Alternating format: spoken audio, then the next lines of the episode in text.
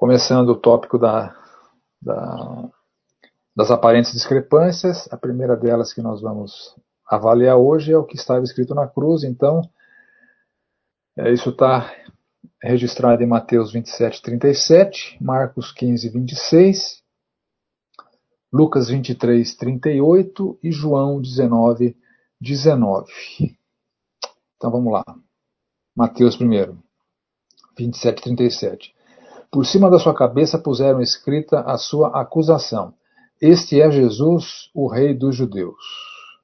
Marcos 15, 26.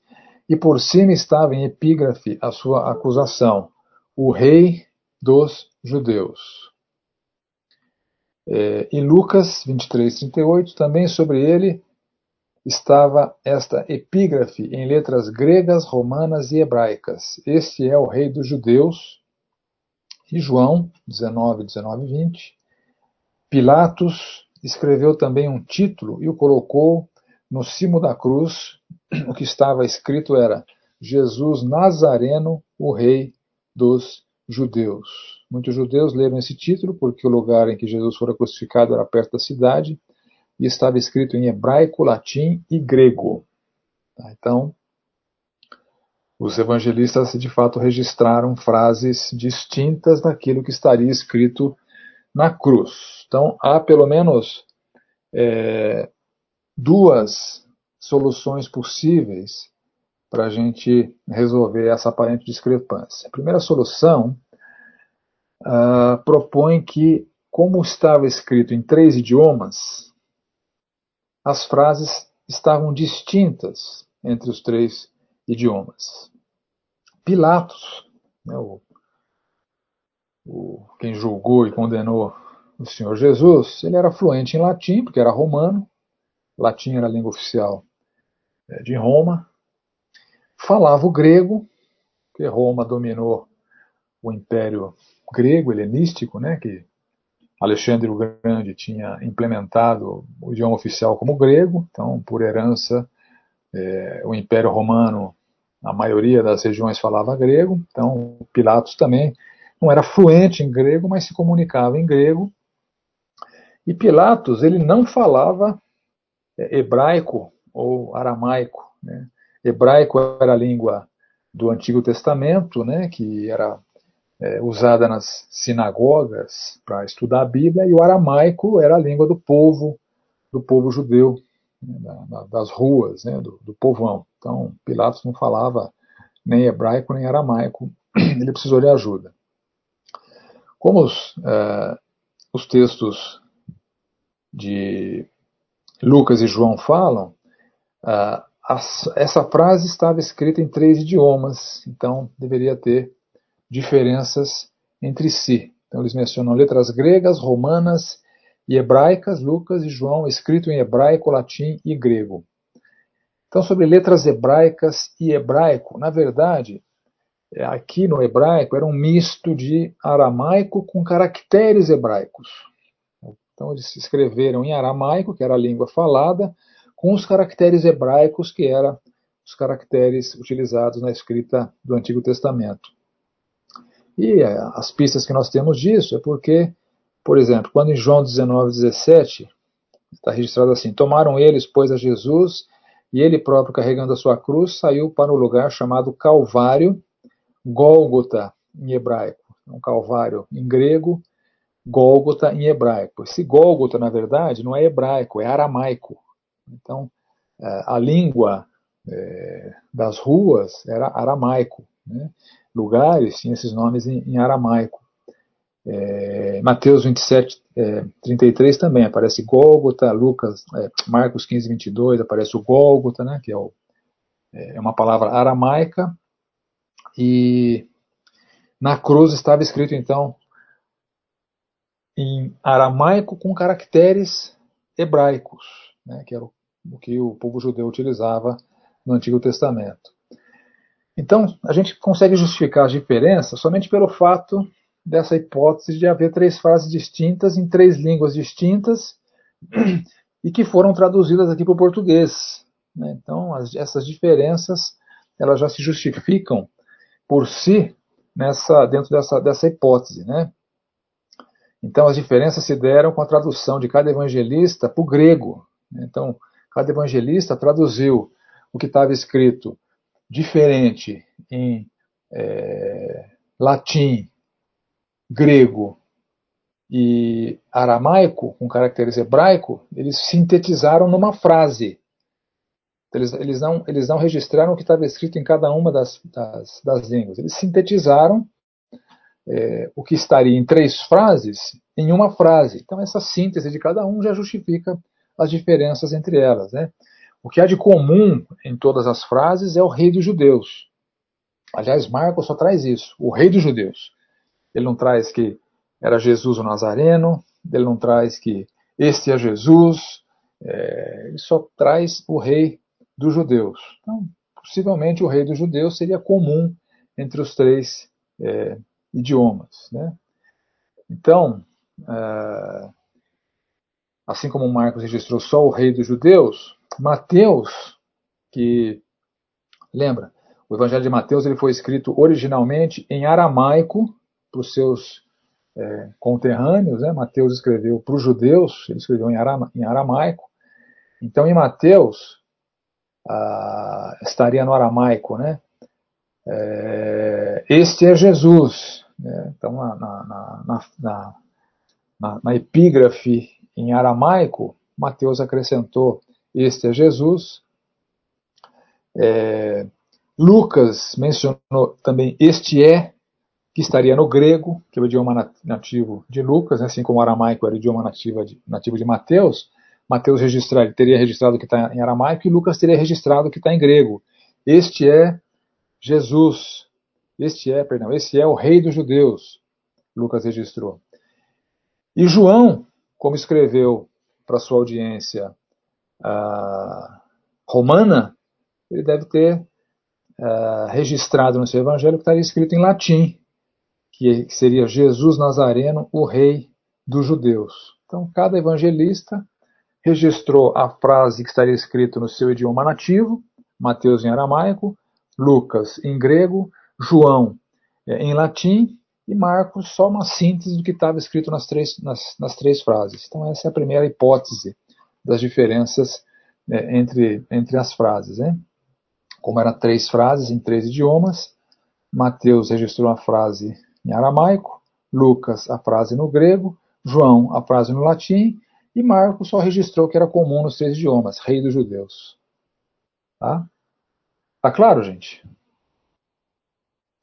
Ok, a segunda solução é que essa frase estaria escrita é, de maneira é, análoga nos três idiomas, né, não idênticas, porque os idiomas têm diferenças entre si, mas seria a mesma frase nos três idiomas, e a frase completa seria Jesus Nazareno, o rei dos judeus, e Mateus, Marcos e Lucas teriam omitido parte partes dessa frase, só João teria registrado a, a frase completa, porque eles, na verdade, eles não estão. Eles não estariam preocupados em reproduzir palavra por palavra do que estava escrito, mas somente transmitir aquilo que estava escrito. Então, por exemplo, se a gente pegar uma placa como essa, deixa eu tentar mostrar para vocês o que eu estou vendo aqui para eu ilustrar o meu ponto aqui.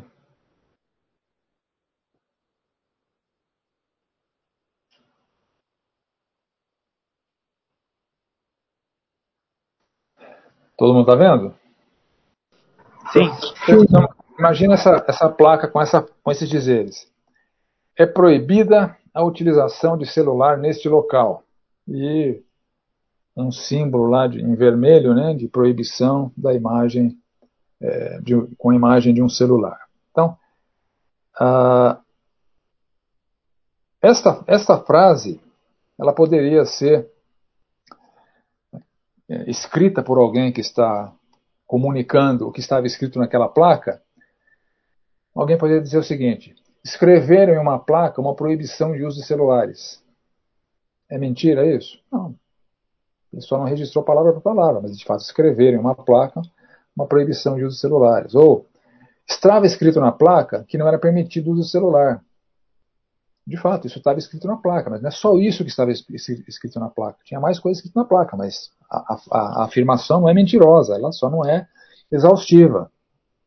Havia um aviso escrito em uma placa proibindo o uso de celulares, ou estava escrito na placa, é proibida a utilização de celular nesse local. Isso aqui já foi mais, mais é, literal. Enfim, cada evangelista, ao se referir ao que estava escrito, usou as suas palavras sem se preocupar em registrar palavra por palavra daquilo que estaria escrito.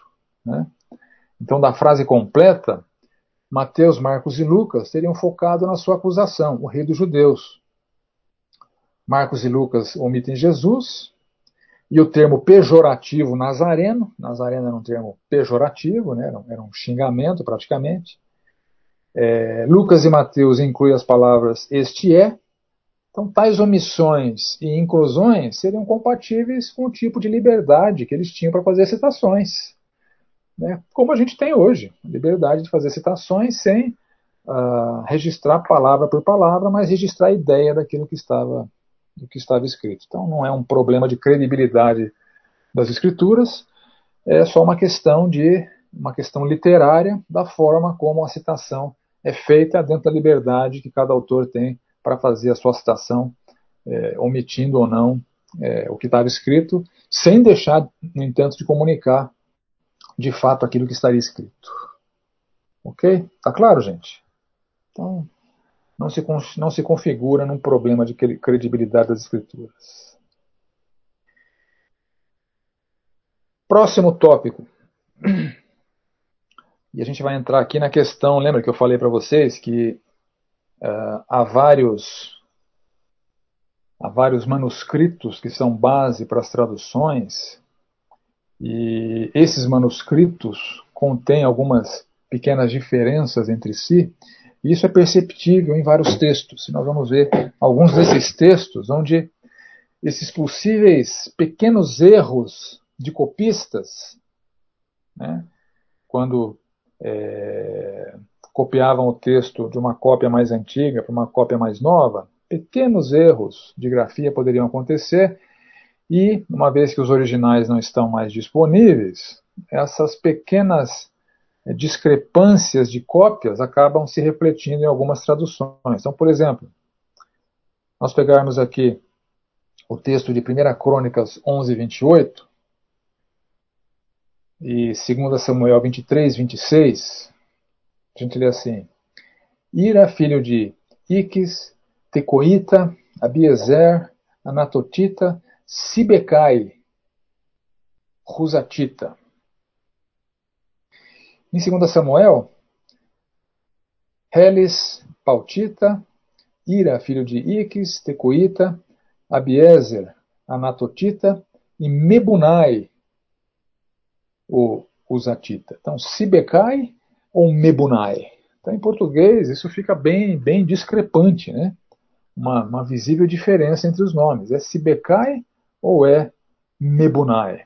Então, é, por que, que há esse problema? Bom, a primeira possível solução é que pessoas na Bíblia elas aparecem com mais de um nome. Então, não seria um problema. Há vários personagens bíblicos que têm é, mais do que um nome. E algum copista, que é a segunda hipótese, poderia ter cometido um pequeno erro de grafia. Então, exemplo de, de, de pessoas com vários nomes. Né? Mateus também era chamado de Levi, tinha dois nomes. É, Simão Pedro, Pedro, Cefas, né, três é, formas de se referir a Pedro. Tadeu também era Judas, Bartolomeu também era Natanael, e assim por diante. Né? Então, o registro de dois nomes distintos pode ser explicado por esse fato de que pessoas poderiam ter mais do que um nome. Né? Israel e Jacó, Adassa e Esther, Jétro e Reuel, é, José, o nome judaico, Zefanat e Paneia, o nome egípcio, Daniel e Beltesazar, e assim por diante. Né? Então, é, essa seria a primeira solução, pessoas com mais de um nome. A segunda solução Deixa eu projetar para vocês, para vocês verem a diferença entre os caracteres. Vocês verem que um copista poderia facilmente cometer esse erro.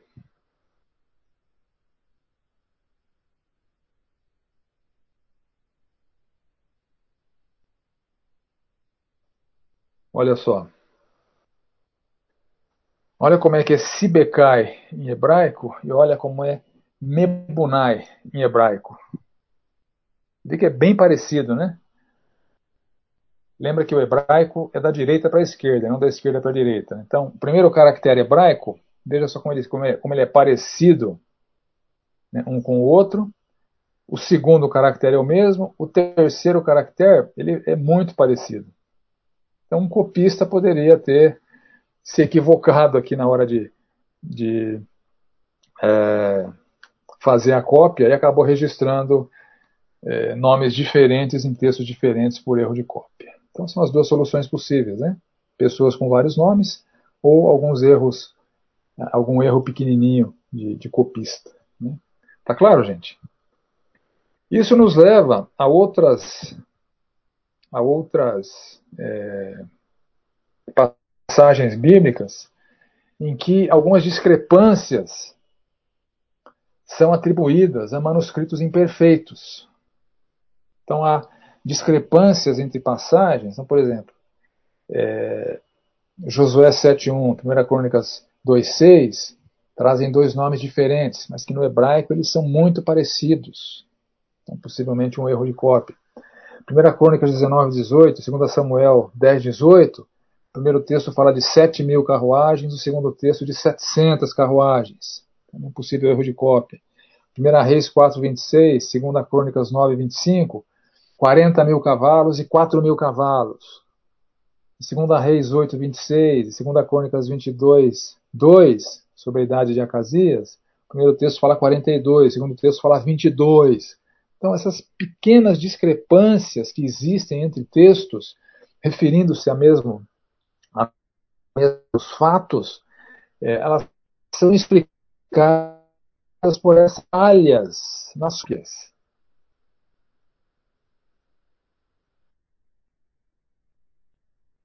Só alguns fatos, ao serem citados, eles têm essa pequena discrepância isso faz com que nós não, não, não consigamos afirmar com certeza se era, por exemplo, 7 mil carruagens ou 700, ou se eram 40 mil cavalos ou 4 mil, se a idade de Acasias era 42 ou 22. Então, a gente fica com essas dúvidas, porque um texto fala uma coisa, o texto fala outra, por conta de diferentes é, registros por pequenos erros de cópia, e ficam, ficam essas dúvidas. Mas elas são, elas são um fato, a gente tem que, tem que ser honesto de admitir que elas existem.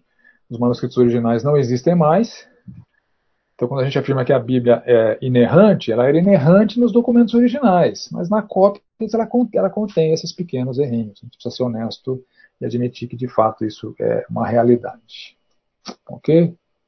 Dúvidas? Contribuições?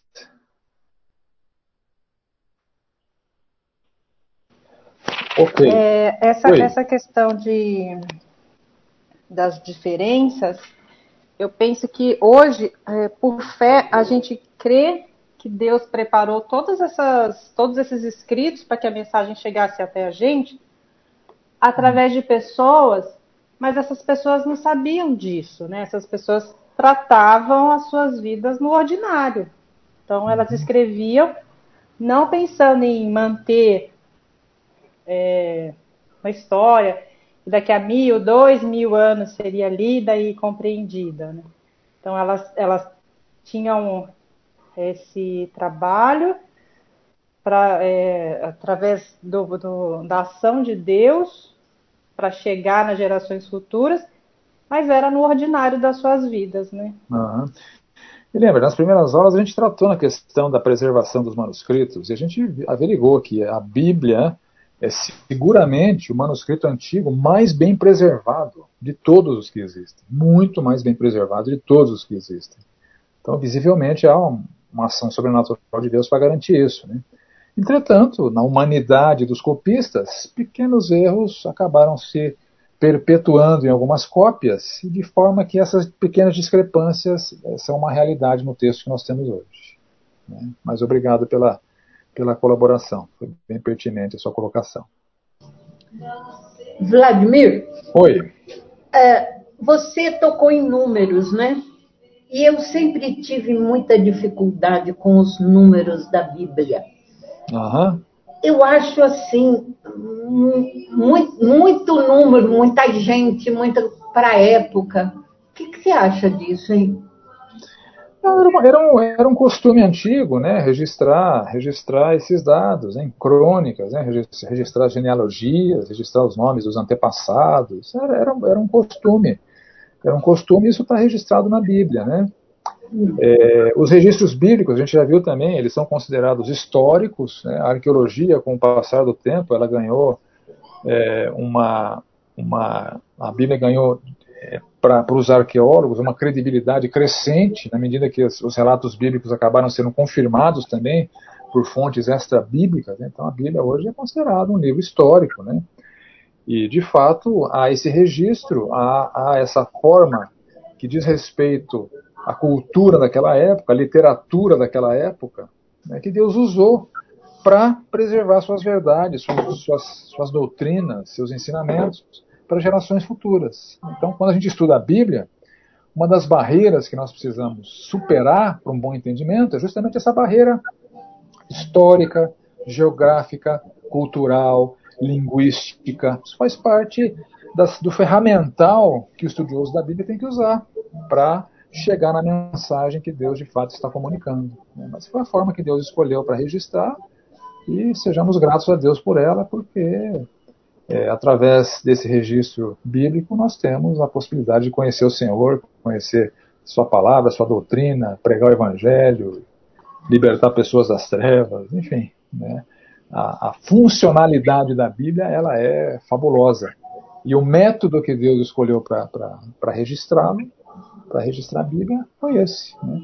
Respeitando a cultura, é, o contexto de, de, cada, de cada escritor, de cada autor, configurando essa dupla autoria bíblica, né? O Espírito Santo inspirando homens comuns, homens, homens e mulheres né, comuns, para que fizessem o registro é, daquilo que nós temos hoje. E nós entramos então no próximo tópico, que é a questão da libertação do, do Joaquim está lá em Jeremias 52, 31, nós temos assim: Sucedeu, pois, no ano 37 do cativeiro de Joaquim, rei de Judá, no mês duodécimo, aos 25 do mês de Evil Merodach, é, rei da Babilônia, no ano primeiro do seu reinado, levantou a cabeça de Joaquim, rei de Judá, e o tirou da casa da prisão está lá em Jeremias. Ao passo que, segundo a Reis, fala assim: Depois disso sucedeu que no ano 37 do cativeiro de Joaquim, rei de Judá, no mês do décimo, aos 27 do mês, o rei da Babilônia libertou. Então, Jeremias fala aos 25 e a segunda Reis fala aos 27 do mês. Então o problema é essa aparente discrepância na data. Né? Mas isso é facilmente explicável pelo seguinte: entre o decreto do rei e o cumprimento do decreto, pode haver uma desfasagem de tempo. Né? É, a emissão do alvará de soltura se deu num, é, no dia 25 e a efetivação, a, a, a, o cumprimento do alvará de soltura levou dois dias. O decreto sair do gabinete real, passar pela burocracia é, da época, chegar até o carcereiro onde Joaquim estava preso e foi libertado. Então, não há discrepância, é só uma questão de defasagem entre o decreto e o cumprimento do decreto. Então, com isso eu encerro esse tópico das aparentes discrepâncias, né, onde dois textos podem aparentemente estar registrando informações contraditórias. Então, a gente viu uma amostragem de como é que se resolve esse tipo de problema, né? E nós entramos agora nos aparentes erros, é, acusações que fazem a Bíblia de que ela está errada, de que aquilo que ela está afirmando não é verdadeiro, é, é um equívoco, é um erro. É, isso solapa a nossa credibilidade na inerrância das Escrituras. Né? Então, vamos entrar nesses aparentes erros. Então, por exemplo, a questão de Levítico 11, 13, nós lemos assim: Das aves, estas abominareis, não se comerão, serão abominação. A águia, quebrantoso, e a águia marinha, a cegonha, a garça, segundo a sua espécie, a polpa e o morcego. Então, primeira observação, nesse dizem uma das teorias do surgimento do coronavírus é que veio dos morcegos para os humanos por conta de chineses que estariam comendo morcegos. Então, se eles estivessem obedecendo a Bíblia, então não teria acontecido, porque morcego não se podia comer, né? Mas brincadeiras à parte, morcego está categorizado aqui na Bíblia como sendo aves. Se você perguntar para qualquer estudante do ensino médio é, se morcego é uma ave, ele vai saber a resposta que morcego não é uma ave. Entretanto, a Bíblia afirma que morcego é uma ave. Né? Então, como é que a gente explica esse aparente erro da Bíblia? Alguma sugestão?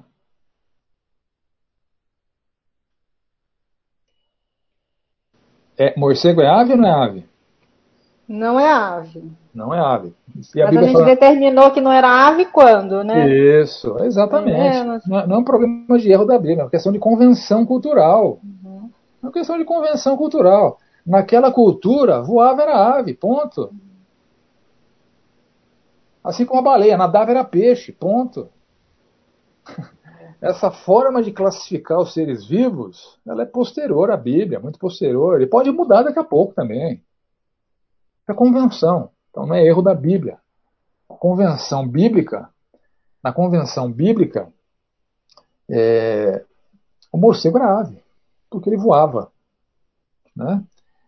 Ah, e a mesma coisa acontece é, com baleia. Se você vê lá em Jonas 1,17, deparou o Senhor um grande peixe para que tragasse Jonas. Esteve Jonas três dias e três noites no ventre do peixe. Você pegar Mateus 12, 40, algumas traduções a gente lê o seguinte: Pois como Jonas esteve três dias e três noites no ventre da baleia, assim estará o filho do homem três dias e três noites no seio da terra. Então, os, os, acusadores na Bíblia também, a mesma, mesma, coisa, né? a Bíblia fala que baleia é peixe, né? É, de, de, novo, a questão da taxonomia, da classificação dos seres vivos. A taxonomia de hoje é diferente da taxonomia daquelas, daquele, daqueles tempos. Na Bíblia, nadava era peixe. Né? A baleia hoje é classificada como mamífero porque, em algum ponto da história, decidiu-se priorizar é, essa questão de se mama é mamífero, né? e não se nada é peixe. Então a convenção mudou. E alguns críticos ficam acusando a Bíblia de conter esse tipo de erro, que não é erro, é só uma questão de convenção diferente ao longo da história para a taxonomia dos, dos bichos, né, dos animais. Ô Vlá, um Oi. exemplo moderno que nós temos é classificação de Plutão como planeta ou não, né? Exatamente. exatamente. Mudou, então. Quando a gente era criança era planeta, agora já não é mais. Pois é. É, os astrólogos que usavam Plutão como referência de planeta ficaram né, com a sua é. astrologia comprometida. Mas obrigado pelo exemplo. É isso mesmo. Né? Então não há erro na Bíblia, é só é, o registro de uma realidade da época que é diferente da convenção da atualidade. Próximo aparente erro. Levítico 11, 6 fala assim: a lebre, porque rumina, mas não tem as unhas fendidas, esta vos será imunda. Então também era proibido comer coelho, comer lebre. E a Bíblia está dizendo que a lebre rumina. E eu não sou biólogo, né? Mas se perguntar para qualquer biólogo, ele vai te falar que a lebre não rumina. Ruminar, é, se eu me lembro bem, é, por exemplo, a vaca, né, o boi, engole um monte de capim, vai para um estômago temporário, isso volta para a boca, ela depois come de novo e engole de novo. Isso é ruminar, né? A lebre não, não, tem, não tem essa característica. E a Bíblia, entretanto, parece afirmar que a lebre, que a lebre rumina. Então, o problema aqui se dá também por ignorância ao contexto cultural e por ignorância a peculiaridades linguísticas, porque a palavra traduzida por ruminar, Alá, é, significa literalmente levar ao alto, fazer ascender ou escalar, fazer subir. Então, no caso da vaca, o alimento sobe de um estômago, vai para a boca e desce de novo. No caso da lebre, é, o que sobe não é o que ela engoliu previamente. Porque no hebraico não há uma palavra para ruminar. Não há essa palavra no hebraico. Então, é, o que é dito é que na lebre é esse fenômeno de subir o alimento. Por isso que ela é imunda. Agora, que alimento que sobe? É, a, a, lebre, os coelhos em geral, não sei se vocês sabiam disso, né? para mim foi uma surpresa quando eu pesquisei o assunto, eles têm é, uma característica, eles são chamados de coprófagos. Coprófagos significam animais que comem as suas próprias fezes. Por isso que a lebre era imunda, porque subia, as fezes subiam para a boca. Isso, isso que está traduzido por ruminar. A, febre, a, lebre faz cocô, ela vai lá come o cocô que ela fez. Nojento. Mas é por isso que a lebre é imunda. Então no hebraico não há palavra para ruminar. Essa palavra que é traduzida por ruminar é levar ao alto, fazer ascender ou escalar, fazer subir. E o que sobe, no caso da lebre, é o cocô dela. Tá? Então, problema de tradução e uh, peculiaridade linguística. Né? Não há palavra no hebraico para ruminar. Próximo aparente erro que os críticos acusam a Bíblia está lá em Gênesis Disse também Deus: haja luzeiros no firmamento dos céus para fazerem a separação entre o dia e a noite. Sejam esses para sinais, para estações, para dias e anos. Sejam para luzeiros no firmamento dos céus, para alumiar a terra. É, e... Então a Bíblia fala que a, a, a lua é um luzeiro. Então os críticos dizem que a Bíblia está errada porque afirma que a lua tem luz própria. Né, como a Bíblia chama a lua de luzeiro, a Bíblia estaria errada, porque a gente sabe que a, a Lua não tem luz própria, ela basicamente reflete a luz do Sol. Né? É, então, os críticos afirmam que a Bíblia não é inerrante porque a Lua não tem luz própria. Então, causa do problema. Isso é um preciosismo desonesto dos críticos. A Bíblia não está dizendo que a Lua tem luz própria, está dizendo que a Lua, que a Lua brilha. E qualquer observador vê isso, a lua brilha. A Bíblia não está dizendo a fonte da luz da lua, está dizendo que a lua brilha. E ela é usada por isso. Uh, então a narrativa bíblia está plenamente coerente, até mesmo com a forma contemporânea de nos referirmos à luz que vem da lua. Nos dias de hoje a gente vê esse tipo de coisa. Por exemplo, você pega aqui, eu pegar umas frases aqui do Ariano Suassuna, do Chico Buarque. O Ariano Suassuna fala assim: diluídos na velha luz da lua, a quem dirigem seus terríveis cantos. Ele está falando que a lua tem luz. Ou Chico Buarque, imagina hoje à noite a gente se perder, imagina hoje à noite a lua se apagar. Então, parece que o Chico Buarque está cometendo um absurdo, um erro, dizendo que a lua tem luz própria. Né? Enfim, uh, é um preciosismo desonesto. A Bíblia não está dizendo que a lua tem luz própria, só está se referindo à lua como um astro que brilha. Né? E, e, e, é desonesto dizer que a Bíblia está errada por conta disso. Né? Próximo erro. Aparente erro. Tem algum biólogo entre nós aqui ou não? Ninguém é biólogo, mas vamos lá. Todo inseto que voa, que anda sobre quatro pés, será para vós outros abominação. Mas de todo inseto que voa, que anda sobre quatro pés, cujas pernas traseiras são mais compridas para saltar com elas sobre a terra, estes comereis. Então a Bíblia está proibindo aqui comer insetos que andam sobre quatro pés. Quantas patas tem insetos? Seis. No mínimo seis. Obrigatoriamente não, seis, nem mais nem menos, só seis. É, aranha, aranha não é inseto, né? Aranha tem oito patas. Não, aranha é, aracnídeo. É, é, outra, é a taxonomia, né? Outra, é outra convenção, né? Então, insetos têm seis patas. Ele está dizendo aqui que insetos têm que andam sobre quatro pés. Então, como é que a gente é, resolve esse tipo de discrepância. Então, os insetos têm seis e não quatro. Então, aqui é um problema de ignorar o contexto cultural, a sua peculiaridade linguística. Na verdade, a palavra inseto, que é traduzida por inseto na Bíblia, é, literalmente são coisas que fervilham ou enxameiam, rastejantes, pululantes, ou seja, que se reproduzem rápido, é, referindo-se a insetos, animais pequenos, répteis, quadrúpedes. Então, a palavra bíblica ela não se refere exclusivamente a insetos. Vários outros bichos estão dentro dessa palavra bíblica. Tá? Por exemplo, Gênesis 1, povoem-se as águas de enxames de seres viventes. É a mesma palavra que aqui tra traduzida por inseto. Então, a Bíblia não tinha uma palavra específica para inseto. Tá? Então, isso, isso é uma realidade. Segunda realidade. No texto em hebraico não há a palavra pés. No português foi traduzido assim: todo inseto que voa, que anda sobre quatro pés. Não tem que anda sobre quatro pés. O que existe é uma frase no hebraico que anda de quatro. É uma, é uma expressão que engloba toda a locomoção que não é de pé, mas deitada.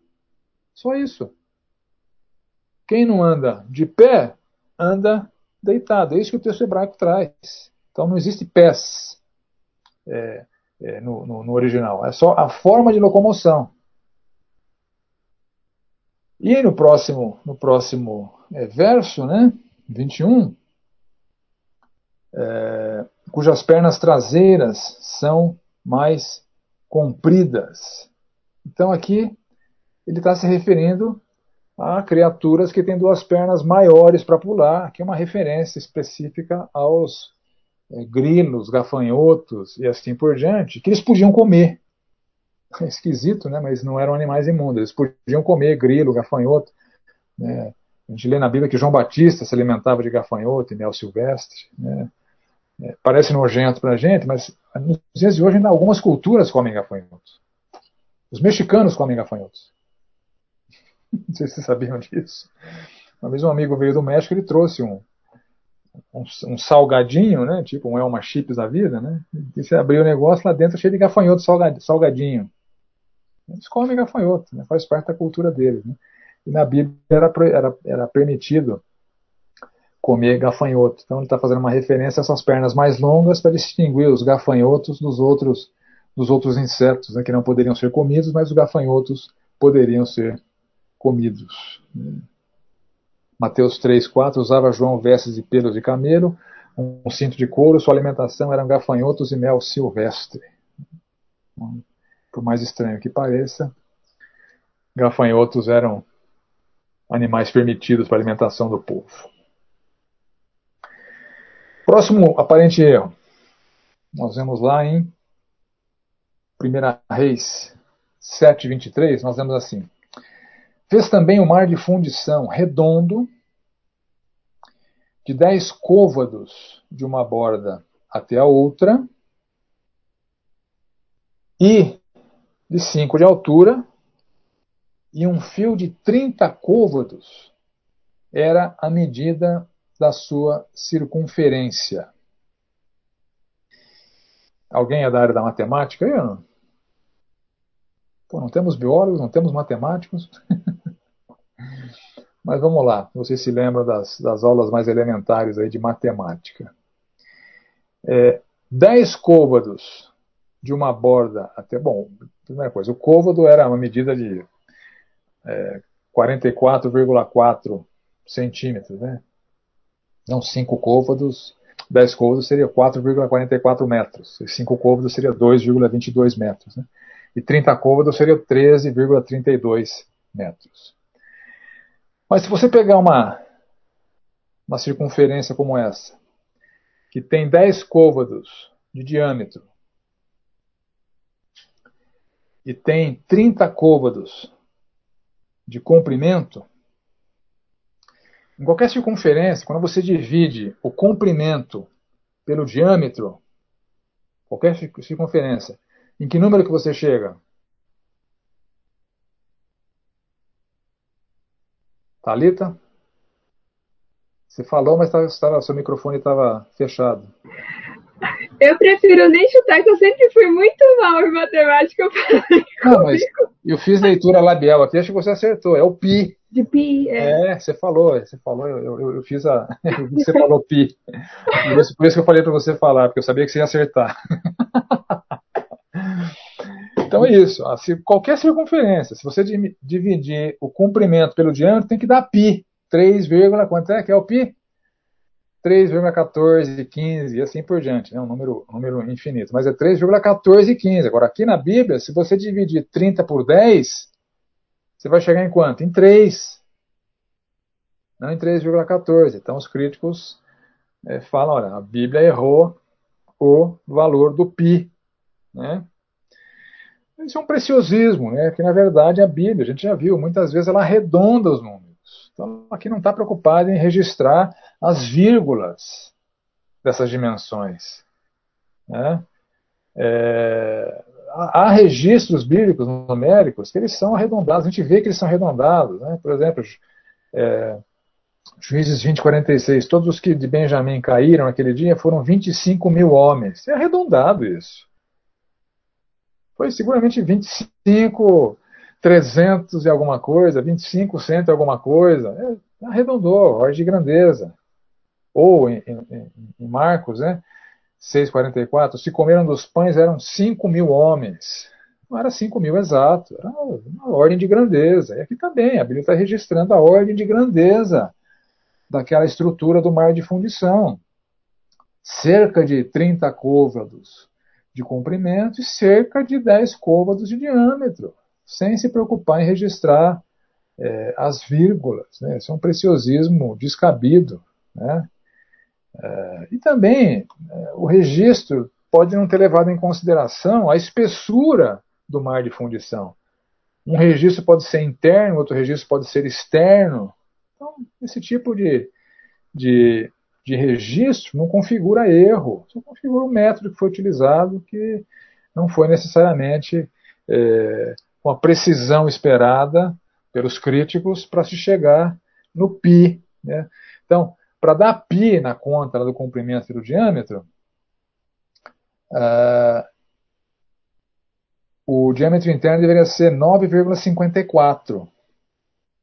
Então, se, se o, o diâmetro interno do mar de fundição possivelmente sendo 9,54, aí vai dar o π, né, que se medir externamente, ele dá 10, se você medir internamente, desconta a espessura da borda, ele dá 9,54 e dá o π.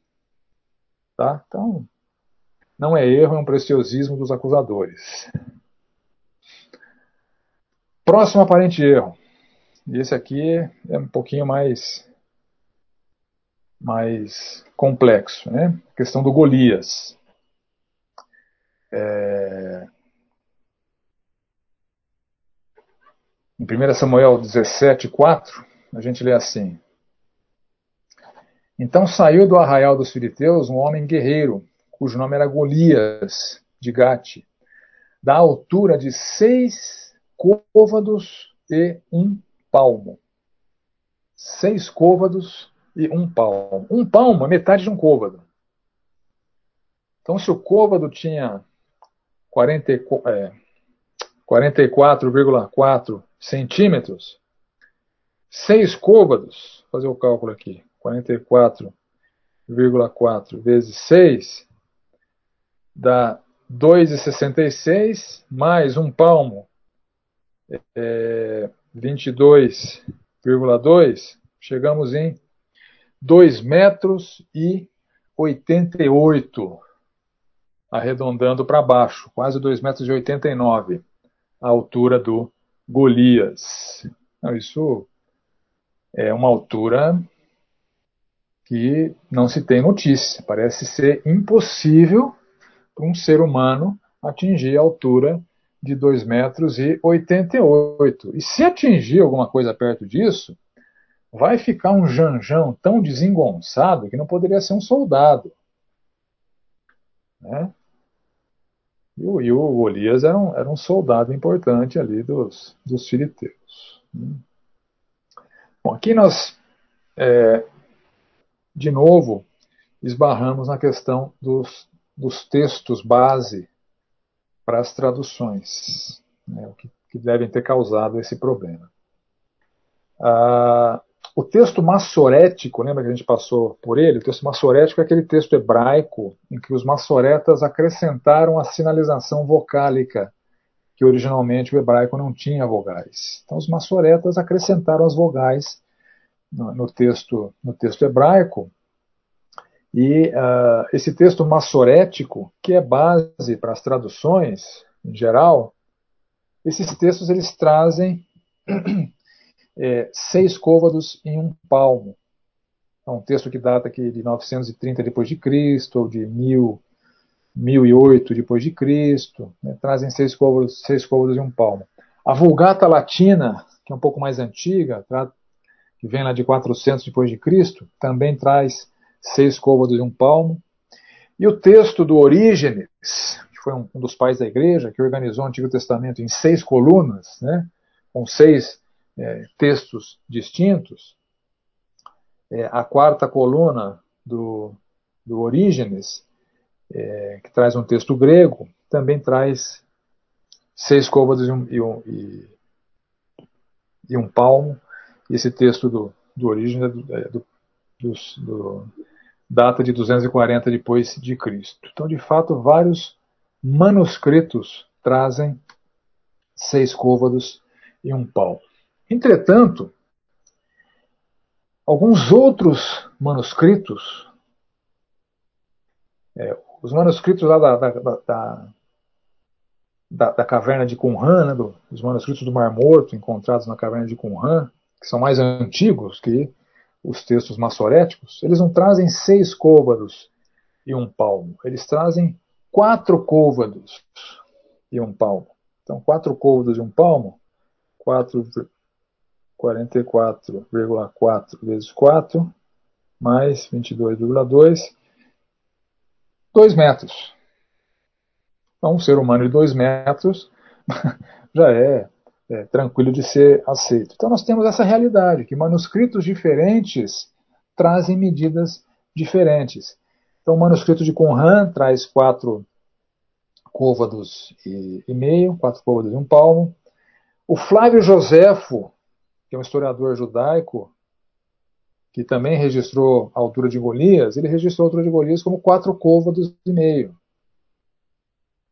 Tem textos gregos da Septuaginta é, um do, do, de 300 depois de Cristo e outro de 400 depois de Cristo, que trazem quatro côvados e meio. Então nós temos essa, esse duplo registro em, em, em documentos base para as traduções. Então isso explica ah, o aparente erro. Então possivelmente Golias tinha quatro côvados e meio, não seis côvados e meio. E há uma segunda, uma segunda hipótese né, de que os seis côvados e meio poderiam estar corretos, entretanto, o côvado ele variou ao longo da história, o tamanho do côvado. Na época do Novo Testamento, o côvado romano tinha cerca de 44 centímetros, 44,4. O côvado grego era um pouco maior, tinha 46 centímetros. E a época de Davi, na época de Golias, ali há fontes que informam que o côvado tinha cerca de 42 centímetros. Então, com covas de 42 centímetros, na época de Davi, se a gente considerar que, que Golias tinha seis côvados e meio, ele teria, com o côvado da época, 2,73 metros, e pouco menos do que 2,88 né, do côvado romano. E com quatro côvados e meio, teria 1,99m e 1,89m. 1,89m não seria tão assustador assim, então pode ser que, fosse 2,73. A pergunta é: 2,73 é, é factível? Bom, aqui a gente já tem registro de seres humanos que tinham essa altura. Né? Tem um camarada aqui que chamava Robert Wadlow, morreu na década de 40, com, dois, com 22 anos ele tinha 2,72 metros. Então, Golias com 2,73 metros não seria impossível. Né? É, um outro camarada aqui, que morreu em 1912, Fidor Machinov, há registros que ele tinha 2,85 metros. né? Então, um Golias de 2 metros é, e 73 seria menor do que o Fedor Machinov. É... Agora, também é uma hipótese de que essa medida de seis côvados e um palmo seria o Golias com a sua indumentária toda de guerra, o que levaria em consideração uma sandália alta, para ele ficar maior ainda, e um capacete mais alto para ele ficar maior ainda, para causar aquela impressão de ser um gigante em combate. Então, esse registro da, da altura de Golias poderia estar considerando essa sua indumentária. Então, tem várias hipóteses né, para explicar o tamanho, o tamanho do Golias. Né? Então, se a gente considerar aqui um, uma indumentária de uns 45 centímetros, considerando a altura do capacete, né, com a altura da, da sandália, o Golias tinha de fato ali, com o côvado de 42 centímetros, 2 metros e 28, com côvado de 44 centímetros, 2 metros 43. Então, 2,43 é, é, é até possível para um. Pra, é, perdão, 2 metros e 28 é alguém que poderia ser um soldado com boa destreza. Por exemplo, nós tivemos na, na NBA, até o ano 2000, um camarada que jogava ali que tinha 2 metros e 31, é um atleta. Então, Golias com 2 metros e 28 poderia, poderia ser um soldado versátil, né? hábil na, na guerra e ser, ser altão daquele jeito. Então há várias hipóteses para explicar o tamanho do Golias, né? resumindo. A hipótese de que não é um 6 côvados e meio, mas 4 côvados e meio. A hipótese de que o côvado da época era menor do que o côvado romano, então não seria tão alto. E a hipótese de que o registro levava em consideração toda a indumentária de guerra, todo, toda a armadura de guerra, né, com uma sandália mais alta, com um capacete alto. Então, o registro seria teria levado em consideração essa altura toda do Golias. Tá claro, gente? Dúvidas?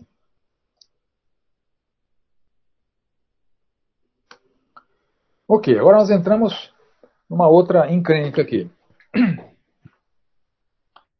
A quantidade de pessoas no Êxodo. Vamos lá. Atos 7,14. Então José mandou chamar a Jacó, seu pai e toda a sua parentela, isto é, 75 pessoas. Então lembra que o povo de Israel foi formado ali no Egito, né? Com a ida de Jacó e a sua turma, que era um grupo de 75 pessoas. Então, eles entraram no Egito em 75 pessoas. Êxodo 12, 40. Ora, o tempo que os filhos de Israel habitaram no Egito foi de 430 anos. Então eles entraram 75 pessoas, moraram ali no Egito. No Egito eles se multiplicaram, viraram escravos, né? e ficaram ali por 430 anos. E em Números 1,45, nós vemos assim: Assim, pois, todos os contados dos filhos de Israel, segundo a casa de seus pais, de 20 anos para cima, todos capazes de sair à guerra, todos os contados foram 603.550. Mas os levitas, segundo a tribo de seus pais, não foram contados entre eles. Ou seja, no Êxodo saíram 603.550 pessoas de 20 anos para cima capazes de lutar, capazes de sair à guerra. Então entraram 75 pessoas, 430 anos antes, saíram do Egito 603 mil homens maiores de 20, sem contar os levitas, estão considerando mulheres, crianças, idosos incapazes de guerrear, mais os levitas, chega-se a uma estimativa de 2 milhões e 500 mil pessoas teriam saído do Egito. Então, o êxodo foi de aproximadamente 2 milhões e meio de pessoas. E os críticos afirmam que é impossível 75 pessoas terem virado 2 milhões e 500 mil pessoas em 430 anos. Então essa é a acusação. 75 pessoas não tem como virar 2 milhões e 500 mil pessoas em 430 anos. Bom, como não temos matemáticos entre nós, vou eu dar uma de matemático aqui agora. Né? Então, a causa do problema é falta de familiaridade com a matemática. Ignorar que crescimentos populacionais eles são exponenciais, eles não são lineares. Quanto maior o tempo, maior o crescimento. A curva não é linear, a curva é uma, uma parábola, né? é uma curva exponencial. Então, crescimentos populacionais têm que ser medidos em, em, de maneira exponencial. Então a pergunta é: qual é a taxa anual de crescimento que deveria haver ali em Israel, de forma que 75 pessoas gerassem uma população de 2 milhões e 500 mil pessoas em 430 anos? Palpites? Entendeu a pergunta? Qual é a taxa de crescimento populacional para 75 virar 2 milhões e meio em 430 anos? Vladimir, entra na minha dúvida sobre os números da Bíblia. Então, vamos responder. vamos ver, tá? Vamos responder. Tá. Qual é a taxa de crescimento para 430 cheguem a 2 milhões e meio? Ninguém chuta? Então, deixa eu dizer para vocês qual é. Míseros 2,45% ao ano. Só isso. A população que cresce 2,45% ao ano, em 430 anos, 75 vira 2 milhões e meio. Isso é matemática.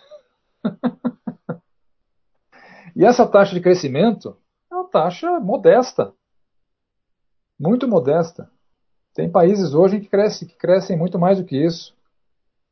No Líbano cresce a 5,99%, o Kuwait a 4,81%, o Catar a 4,72%, o Sudão a 4,09%, Nigéria a 4%, e assim por diante. O Brasil tem crescido a 0,9%, alguma coisa assim. Mas, em suma, uma taxa de crescimento de 2,45% ao ano, é plenamente aceitável, é até modesta. Né, de maneira que 75 virar 2 milhões e meio, isso aí é matemática, tranquilo, não tem problema nenhum. A Bíblia não está errada, viu, Miriam? Não tem problema nenhum, é isso mesmo. 430 pessoas a uma taxa de crescimento de 2,45% ao ano viram 2 milhões e meio de pessoas em 430 anos. Tá, Vladimir. Tá bom? tá.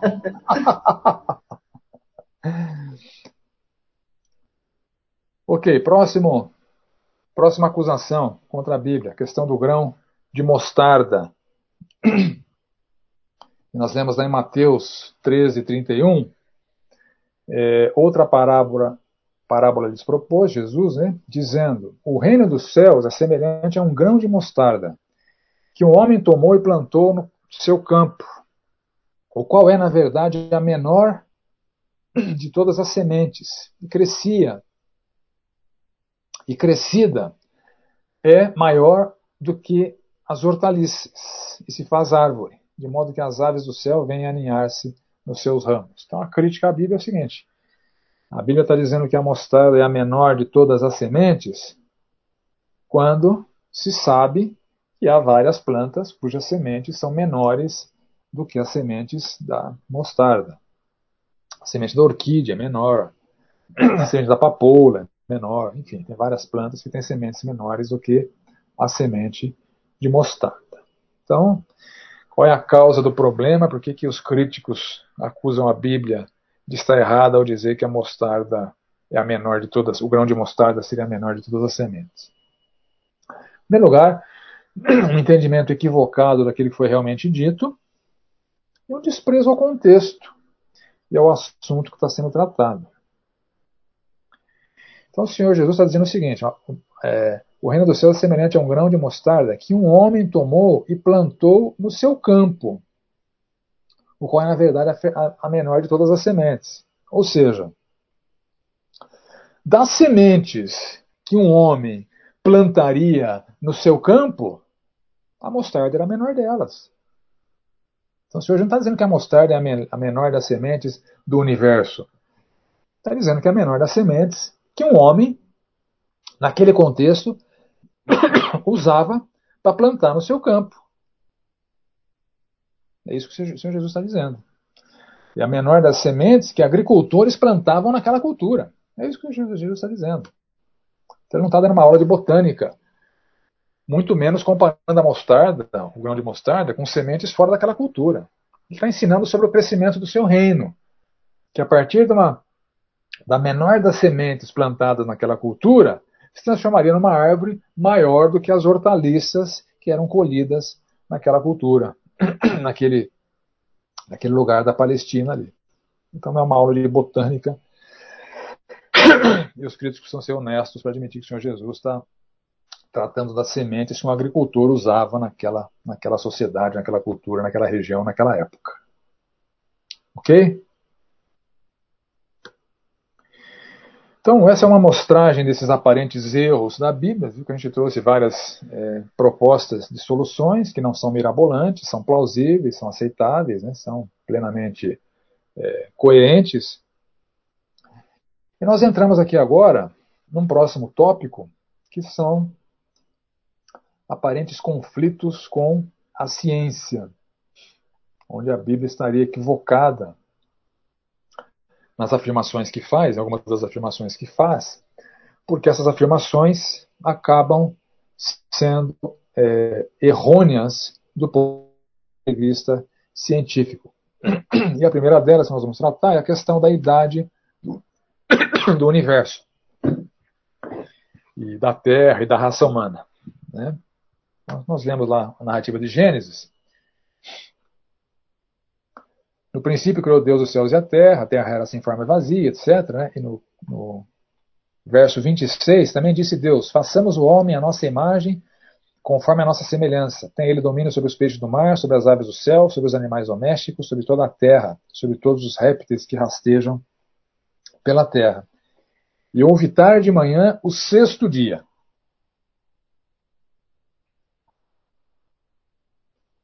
Pelas genealogias bíblicas, em Gênesis 5, né, de Adão até Noé, Gênesis 11, de Noé até Abrão, vários teólogos têm afirmado e têm calculado tanto a idade do universo quanto a idade da Terra. E não é raro a gente ver citações afirmando que a Terra, ou mesmo o universo, teria 6 mil anos de idade. Então, esses teólogos afirmam, pelos seus cálculos a partir das genealogias, principalmente de Gênesis 5 e de Gênesis 11, que o universo e a Terra teriam cerca de 6 mil anos. Entretanto, a gente sabe que cientistas propõem que a idade do universo é cerca de 14 bilhões de anos. E a idade da Terra é cerca de 4,5 bilhões de anos. Não varia isso, né? Um bilhão para cá, um bilhão para lá, né? Eles divergem nas suas opiniões, três para cá, três para lá, mas é da ordem de bilhões de anos e não de milhares de anos. Né? E, uh, como o relato bíblico fala que o homem foi criado no sexto dia, então o ser humano teria a mesma idade da Terra, teria a mesma idade do universo, cerca de 6 mil anos, pelos cálculos desses teólogos. E com base nos registros fósseis e com metodologias de datação de material orgânico, cientistas afirmam que o Homo sapiens né, apareceu na Terra cerca de 100 mil anos atrás. Não 6 mil anos, mas cerca de 100 mil anos. Então, quem está certo? Os teólogos ou cientistas? Uh, então, se a Bíblia contraria a ciência, a Bíblia não seria pouco confiável? Se o universo, a Terra e o homem têm de fato mais do que seis mil anos, será que nós podemos desconsiderar a narrativa bíblica a respeito da criação? Esse é o problema. Então, quais são as causas desse problema? Em primeiro lugar, eu atribuo a primeira causa desse problema a um dogmatismo teológico com uma fundamentação bíblica frágil e questionável. E também há um dogmatismo científico com fundamentação muitas vezes especulativa, disfarçada de verdade absoluta. Nós bem sabemos que a evolução nada mais é do que uma teoria que tem sido tratada como verdade absoluta. Então há dogmatismo tanto por parte de alguns teólogos, quanto há dogmatismo por parte de alguns cientistas. E um teólogo fazendo considerações científicas tem a mesma credibilidade de que um cientista fazendo considerações teológicas. Um teólogo não deveria fazer, não deveria navegar por mares nos quais ele é ignorante, e os cientistas também é, não deveriam. Então vamos avaliar o que nós podemos afirmar com absoluta certeza. Em primeiro lugar, cientistas cometem erros. Cientistas mudam de opinião. Cientistas divergem entre si. Suas afirmações nem sempre podem ser tidas como verdade absoluta. Sobre os teólogos, os teólogos cometem erros. Os teólogos mudam de opinião. Os teólogos também divergem entre si. E dogmas teológicos elaborados sem a devida fundamentação bíblica não podem ser tomados como verdade absoluta. Então nós temos discrepâncias tanto do lado científico quanto do lado teológico. Então o assunto já toma, já entra numa área de nebulosidade aqui, né? Uh, que a crítica aos dogmas especulativos da ciência seja feita em outro fórum. Nós não estamos qualificados para fazer isso. Então deixa os cientistas questionarem os cientistas. Nós vamos aqui avaliar teologicamente a questão esse dogma teológico que existe em muitas literaturas de que o homem, a terra e o universo têm seis mil anos. Isso é bíblico? É isso que nós vamos avaliar. Isso é confiável? Isso é tão certo quanto a afirmação bíblica de que Jesus morreu pelos nossos pecados? Há alguma alternativa bíblica plausível para essa afirmação de que o homem, a Terra e o universo só têm 6 mil anos? Historicamente, a gente já tem conhecimento de vários dogmas teológicos que estavam absolutamente equivocados no passado, porque não eram afirmações bíblicas, eram afirmações de teólogos que criaram dogmas e que eles disseram que eram verdades absolutas. Por exemplo, Giordano Bruno foi condenado à morte na fogueira porque afirmou que o universo era infinito. A igreja matou o cara.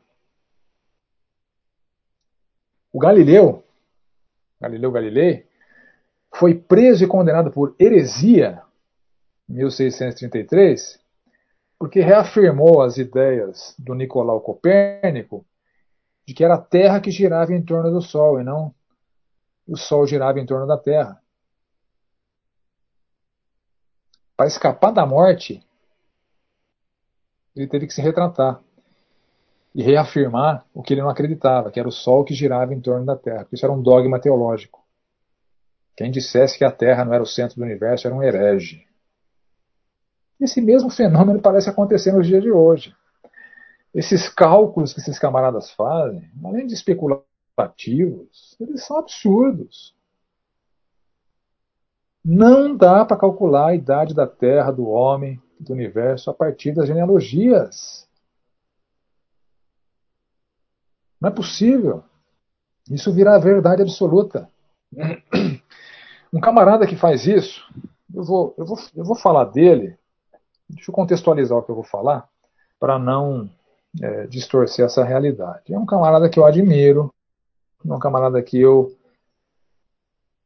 é, considero a sua literatura para vários assuntos, camarada que escreve bem sobre vários assuntos, camarada que, com o qual eu não concordo em relação a vários temas. É um homem, assim como era Martinho Lutero. Eu mencionei aqui, né? Martinho Lutero criando um monte de, de, de abobrinha. Calvino, Armínio. Né, são pessoas importantes na fé cristã, mas sua teologia é questionável, todos eles. E desse camarada chamado John MacArthur não é diferente, é um homem. O que ele escreve não é dogma. Olha o que ele fala a respeito dos que discordam dele. Aliás, ele, ele, é, ele é, muito criticado porque ele tem muito, ele tem muito essa característica. Ele, é, ele é briguento. Qualquer um que não concorda com ele é herege. Infelizmente, ele, ele tem assumido essa postura em várias, em várias áreas, né, de várias pessoas que respeitosamente discordam dele, e são crentes fiéis, estudiosos da Bíblia, mas são é, taxados por ele como sendo é, é, ignorantes ou, ou, mesmo hereges. Né? Olha o que ele fala sobre essa teoria da, da de que a, a, terra, a Terra é velha, né?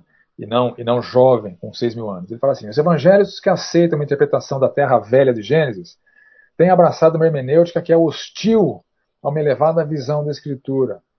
Eles trazem aos capítulos de abertura da Bíblia um método de interpretação construído com pressuposições antievangélicas. Os que adotam tais abordagens já embarcaram em um processo que invariavelmente destrói a fé. Igrejas e escolas que abraçam essa visão não permanecerão evangélicas por muito tempo. Então, olha, olha o tamanho da crítica dele. Quem não concorda com ele de que a Terra tem seis mil anos é anti-evangélico, está abandonando a fé. Ele termina suas considerações dizendo o seguinte: a escritura e não a ciência é o teste definitivo para toda a verdade. E quanto mais os evangélicos se afastam dessa convicção, menos evangélicos e mais humanistas eles se tornam. Então a acusação dele é pesada, é séria. Todo aquele que considera a Terra velha, não jovem, com 6 mil anos, está enveredando aqui para o humanismo, está negando a escritura. Né? Ora, é, ele propõe esse, esse literalismo para Gênesis, ele advoga um literalismo para Gênesis que ele mesmo não pratica em outros textos. A Bíblia fala que bem-aventurado é o homem que não se condena naquilo que aprova, né, em Romanos 14. E o John MacArthur ele se condena, porque em vários textos ele tem que forçadamente negar a literalidade para caber no seu sistema te teológico da doutrina da salvação que ele advoga. Então, por exemplo, primeiro texto de 1 Timóteo 2,4, que fala que Deus deseja que todos os homens sejam salvos. Para MacArthur, esse desejo de que todos. Desculpa, gente, deixa eu conectar aqui antes que eu, que eu caia. Então, todos aqui não é todos. Não pode ser literal, porque no sistema de soterologia do MacArthur, da doutrina da salvação, ele advoga um calvinismo mais radical, em que Deus escolheu alguns para salvação e escolheu outros para perdição. Então Deus não poderia desejar que todos os homens sejam salvos. Então, para esse verso caber no seu sistema doutrinário, ele não pode ser literal.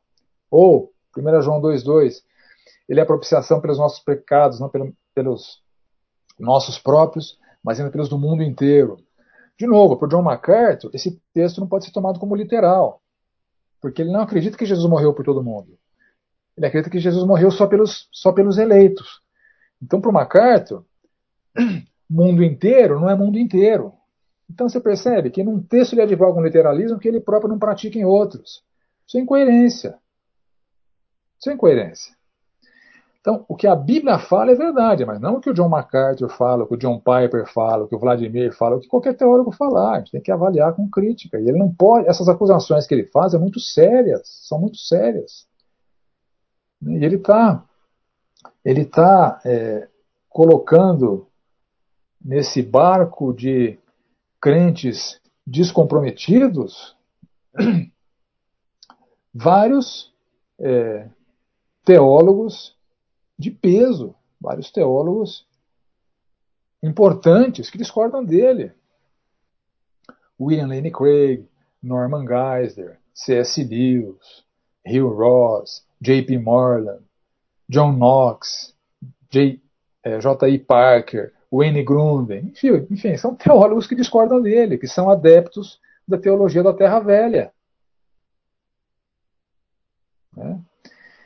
Então, nós já extrapolamos o nosso horário aqui. Na semana que vem a gente vai então é, avaliar esses textos de Gênesis e verificar o que é bíblico e o que é especulativo na questão dos cálculos da idade do homem, da idade da Terra e da idade do universo. Vamos averiguar se a Bíblia está de fato contrariando a ciência ou se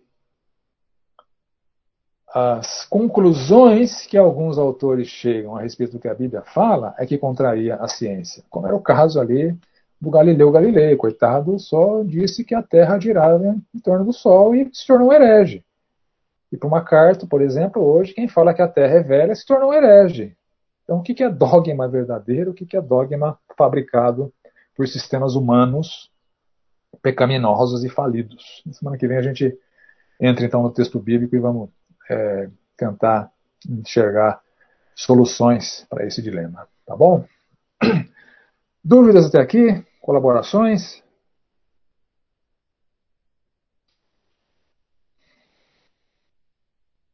Ok, vamos orar.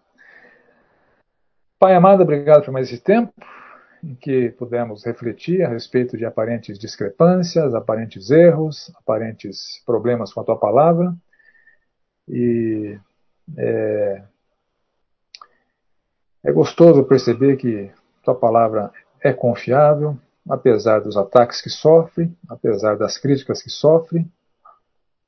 Nós podemos manter a nossa fé em que a tua revelação é perfeita para nós, suficiente para as determinações que precisamos ter para as nossas vidas, em termos de doutrina, em termos de conduta, e que esse exercício que estamos fazendo fortaleça a nossa fé. Essa é a nossa oração, em nome precioso do Senhor Jesus. Amém.